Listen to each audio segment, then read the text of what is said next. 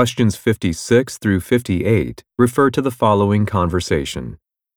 Oh, Ken, you're back. I haven't seen you around the office for a while. Where have you been? I've been visiting small towns around Mount Groughton for the past few days. I recently found out about several potential customers up there. Oh, yeah? And how did that go? Did you make any sales? Well, I took the historic train route that my assistant recommended to me.